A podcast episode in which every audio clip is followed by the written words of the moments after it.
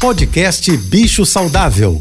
Fique agora com dicas e informações para melhorar a vida do seu pet com a veterinária Rita Erickson, mestre em comportamento animal. Olá, boa tarde, espero que estejam todos bem.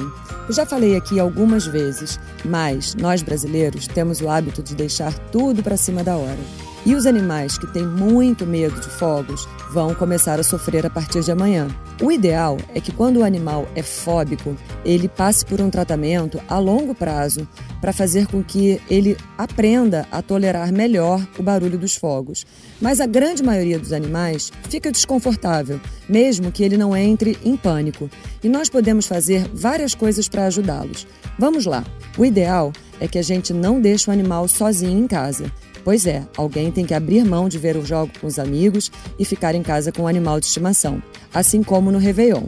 Uma outra atitude muito interessante é tentar isolar a casa, fechar janelas, cortinas e usar um som, especialmente no ambiente que o animal está, que não tenha nada a ver com o jogo de futebol. Amanhã eu falo mais um pouquinho. Um beijo e até lá!